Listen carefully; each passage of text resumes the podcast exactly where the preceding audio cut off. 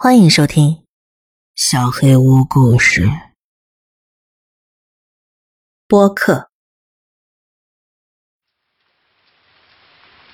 每晚下班回家的路上，我都会听真实案件的播客。我最喜欢的那个频道，这个星期的内容已经发布过了，但是 A P P 提醒我有更新，我兴奋的按下了播放键。那是一个小镇。那种沿街仍然有夫妻店的小镇，那种人人都知道你名字的小镇，居民们无忧无虑的生活着，但是很快他们会被一桩可怕的罪行所震惊。我在红绿灯前停了下来，红色的灯光在黑暗中一闪一闪，潮湿的地面也跟着一闪一闪。一辆黑色的 SUV 颠簸着从我身前开过，我对面的街角。一家快餐店的灯箱闪烁着诡异的蓝色灯光，椅子全都反扣在桌子上，朝上的椅子腿就像一根一根的刺。绿色的行人灯亮了。那是九月份的一个寒冷夜晚，对于这位年轻的女学生来说，这是普通的一天。她从兼职打工的商店下了班，如往常一样走在回家的路上，但是她再也没能走回家中。年轻学生，本地商店，精准对标啊！我是富兰克林社区学院的学生，在附近一个便利店兼职打工。还有，我现在就走在回家的路上。我瞥了一眼身后，亚历山德罗披萨店后面的小巷子里，除了招牌上的霓虹灯之外，里边一片漆黑。第二天。她的男朋友报告了她的失踪，镇上组织了一批志愿者进行了大规模的搜索。两天之后，他们有了一些发现，我心里隐隐不安起来，应该是发现了尸体吧。但是接下来他说的话更加糟糕，他们在沃辛顿湖岸边发现了一双九码的红色匡威运动鞋。我停了下来。低头看着我那双被雨淋湿的红色匡威，怎么回事？有这么巧的吗？我的心开始砰砰直跳。鞋子送到了法医分析师那里，他准备将鞋子的磨损程度与女孩的另一双鞋子进行比对，好确定他们是否属于受害者。车子的声音吓了我一跳，我转过身，看见一辆黑色的 SUV 在十字路口左转。几分钟之前，我不是看见过那辆车子吗？他在跟踪我吗？汽车从我面前驶过，消失在了黑暗中。别胡思乱想了，萨拉。有匡威鞋的人多了，虽然现在没有原来受欢迎了，但还是很多人穿的。九码也是常见的女性尺码。再说了，哪个大学生没做过兼职啊？怎么？你以为听到的是自己的死亡预告吗？几周之后，报告出来了，分析师很确定，这双鞋子不是别人的，正是属于失踪者萨拉·坎贝尔。我的脸色瞬间苍白，鸡皮疙瘩从后背蔓延到了全身。萨拉·坎贝尔。我的名字？怎么可能？我没时间思考，我强迫自己快点离开这里。我小跑起来，四周的小商店变成了一片模糊的色彩。警察没在湖中搜出任何东西，没有找到尸体，案件陷入了僵局。但是警方并没有放弃。最后，一名目击者出现了，有人看到。那晚凌晨两点左右，有一辆车子停在湖边，一辆车窗漆黑的黑色 SUV。不不不，不可能！到底怎么回事？我迅速环视四周，街上一个人都没有，没有目击者。我脑海中闪过一个微弱的声音，这是听了太多真实案件节目的人的第一反应。我的眼睛扫视过周围的商店。全都关着。在富兰克林地区，共有六辆符合目击者描述的黑色 SUV，但是其中有一辆引起了诺兰警探的注意。车主名叫乔恩·凯利，一名登记在册的性犯罪者。有一个非常轻微的噪音，隔着耳机我几乎没有察觉到。我猛地转过身，他就在那儿，我身后有两盏耀眼的白色车灯。我撒开腿开始狂奔，车子并没有加速，他就是慢慢的跟着，好像司机知道无论如何都能抓住我。我回头瞥了一眼，想从黑暗的挡风玻璃后面看清他的脸，但是车灯太亮了，我什么都看不见。凯莉不仅仅是一名性罪犯，他还曾因袭击一名女同事而被定罪。那名女同事身上有多个穿孔，一头深色的短发，就像萨拉一样。汽车还在缓缓地跟着我，就像母狮溜着它的猎物。我迅速左转，来到我们漆黑的住宅区街道上，只差几步了。车灯照在我的身上，照亮了我在人行道上狂奔的身影。我没有回头，只是尽可能用最快的速度奔跑着。那间装着黄色百叶窗的棕色小房子映入了眼帘。我冲过草地，从口袋里掏出钥匙。我猛地拉开门，然后砰的一声把门摔上。我用钥匙锁好了门，又上了安全链。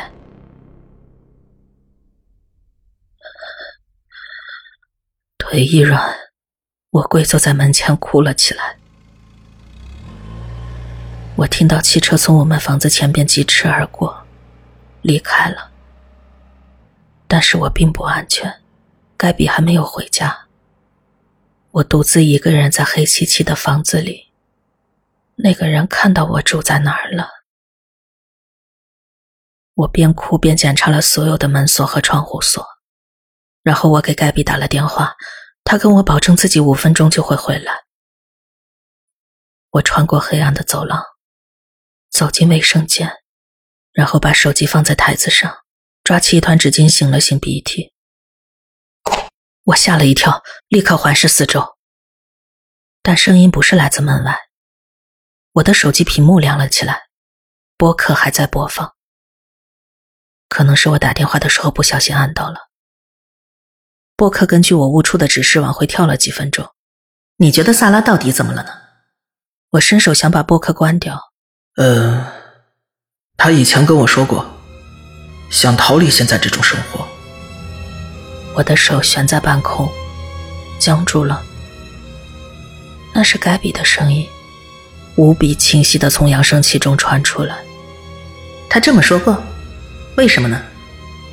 他对自己的学习成绩、工作还有父母都不满意。他跟我说过，有时候会梦想抛下这些东西，随便搬到什么别的地方去。我愣住了，盯着面前的镜子。我从来没有这么说过，从来没有。他为什么要撒谎？我觉得作为她男朋友，她这么说，我心里有点受伤。我以为我们总有一天会结婚的，但是显然他没这么考虑过。所以你认为他就是离开了镇上，搬到别的地方去过他想要的生活了，是吗？而不是被绑架或者被谋杀了？嗯，没错。我就是这么想的。那今天的节目就到这里了，感谢我们的听众。我盯着镜中的自己，一切都在一瞬间崩塌了。我的大脑正试图跟上这段话的意思。萨拉，我回来了。我的目光落在了窗户上。萨拉，我跑过去打开了窗户上的锁。我迈出一条腿，从那扇不大的窗户里挤了出来。用最快的速度跑了出去。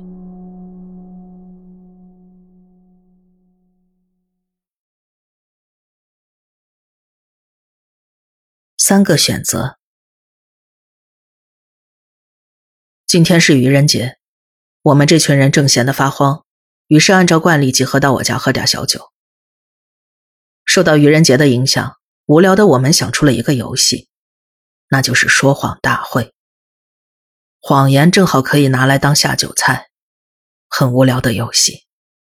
却无聊的刚刚好。游戏由我充当第一棒，我开始瞎编去年夏天搭讪的那个女人怀孕了。其实我现在是一个小孩的爹。这时我才知道，人在被鼓吹说谎的情况下，无法编造出百分之百的谎言。我去年夏天并没有搭讪什么女人，虽然当时的女友确实怀孕了，但我并没有成为那个小孩的爸爸，而是背负了一条逝去的小生命。难以分辨在场的人说的话哪些是谎言。正因为如此才有趣。就这样，大家轮流说着谎，终于只剩下最后一个人。那家伙轻嘬了一口啤酒，有些难为情的开口：“因为我没你们那么会说谎，我就说个自己编的故事吧。这跑题了呀？没关系的，听着就行。这故事很有意思的。”他坐直身子，开始缓缓道来。某天早上，我醒来时，发现自己身在一个什么都没有的白色房间里。为什么会在这里？怎么来到这里的？我完全没有印象。一睁开眼，人就在这里了。我呆坐半晌，还是摸不着头绪。此时，天花板附近传来一道声音，像是从老旧的喇叭里传出来的，受到了杂音的干扰，音色也变得很奇怪。那个声音说：“接下来，你将要前往的不仅是人生之路，也是业障之路。有各种选择、苦恼，还有决定正等着你。岔路再多，也要选出其中一条，绝不回头的走下去。”话至此处，我才发现背后有道门，一旁的纸上写着。前进，还有密密麻麻的红字。你有三个选择：一，破坏右边的电视，选择此项会更加接近出口，你和左边的人会被释放，取而代之，电视里出现的那群人会死掉。二，杀死左边的人。选择此项会更加接近出口，取而代之，左边的人的生命会因此而终结。三，自行了结。选择此项，左右两边的人都会被释放。恭喜，你的人生就到此为止了。乱七八糟的，没有完美的选项，我哪个都不想选。如此荒谬的一个场景，但是眼前的一切却如此有实感，我怕得颤抖不已。那种气氛不容我质疑，我只好开始认真的思考。选项一是某个地方的众多陌生生命，选项二则是身旁的某条陌生生命，选项三，最亲近，也是最了解的生命。如果不前进，同样会死掉，那就跟选项三一样的结果了。我不想要，我不能死的不明不白。要选择一条生命还是多数的生命呢？答案用膝盖想也知道。睡袋一旁放了一把大砍刀，我平静的拿起来，缓缓的举起刀子。对准包的像个毛毛虫一样的睡袋砍了下去，咔嚓，沉闷的声音，还有手感，都传达到我的脑子里。可那扇门看上去依旧纹丝不动。我再次手起刀落，咔嚓，看不见彼此的脸，这种匿名性的犯罪麻痹了我的罪恶感。当我想再次举起砍刀。门咔嗒一声开启了，右边的电视机画面里，恶鬼毫无色彩的双眼正瞪着我。走到下个房间，右边有一辆客船的模型，左边有同样的一个水袋，地上仍然放了张纸。你有三个选择：一、破坏右边的客船，选择此项会更加接近出口，你和左边的人都会被释放，取而代之，客船乘客都会死掉。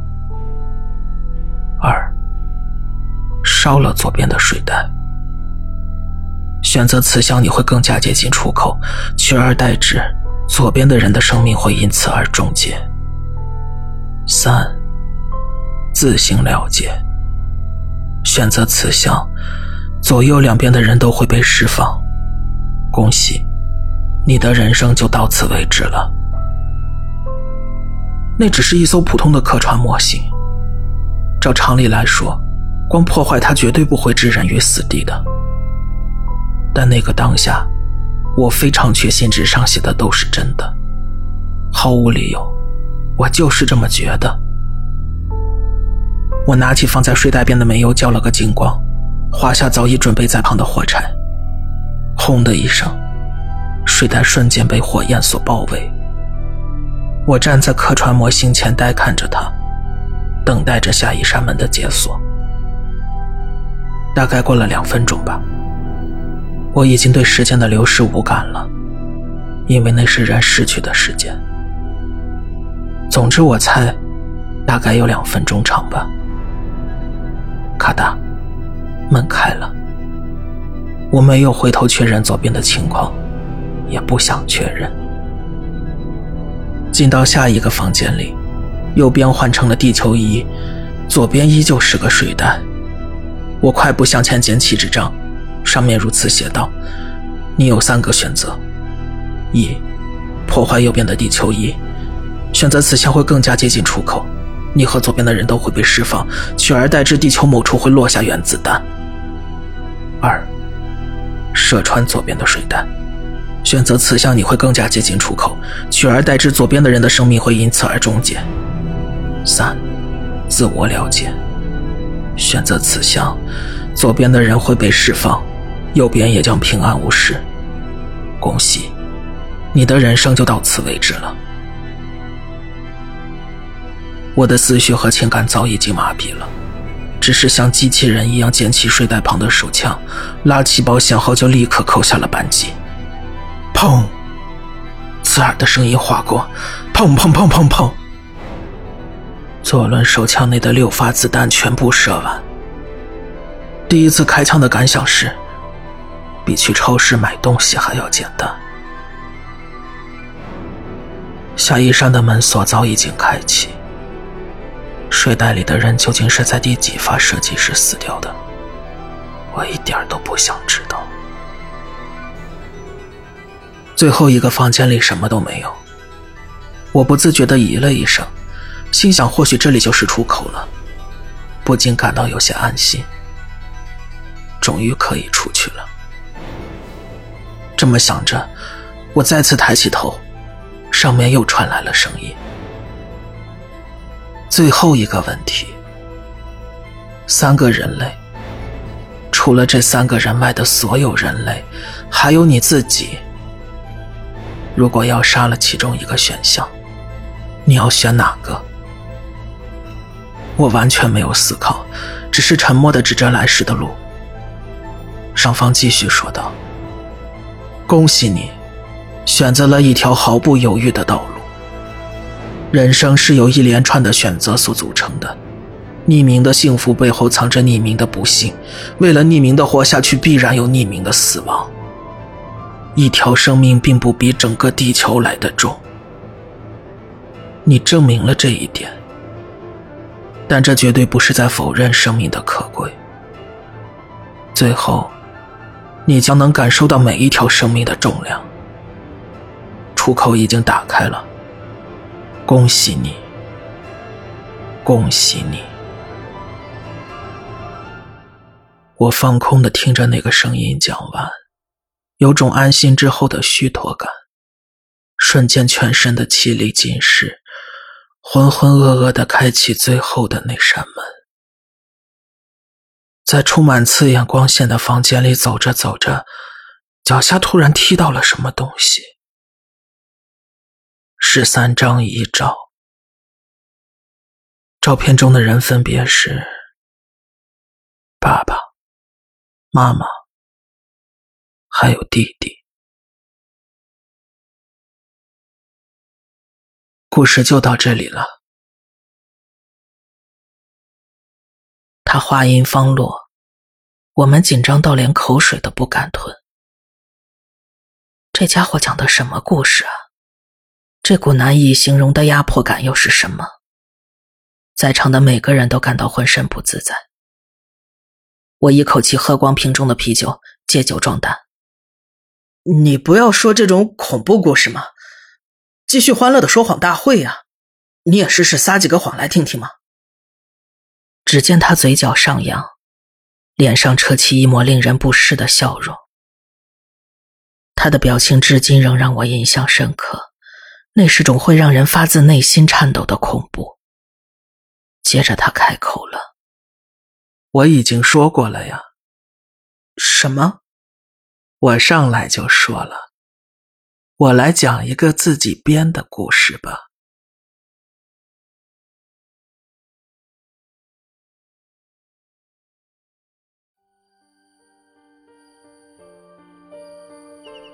本期小黑屋故事就到这里。如果你做噩梦的话，没有关系，我会来把它吃掉的。我是小黑屋的墨。那我们梦里再见了。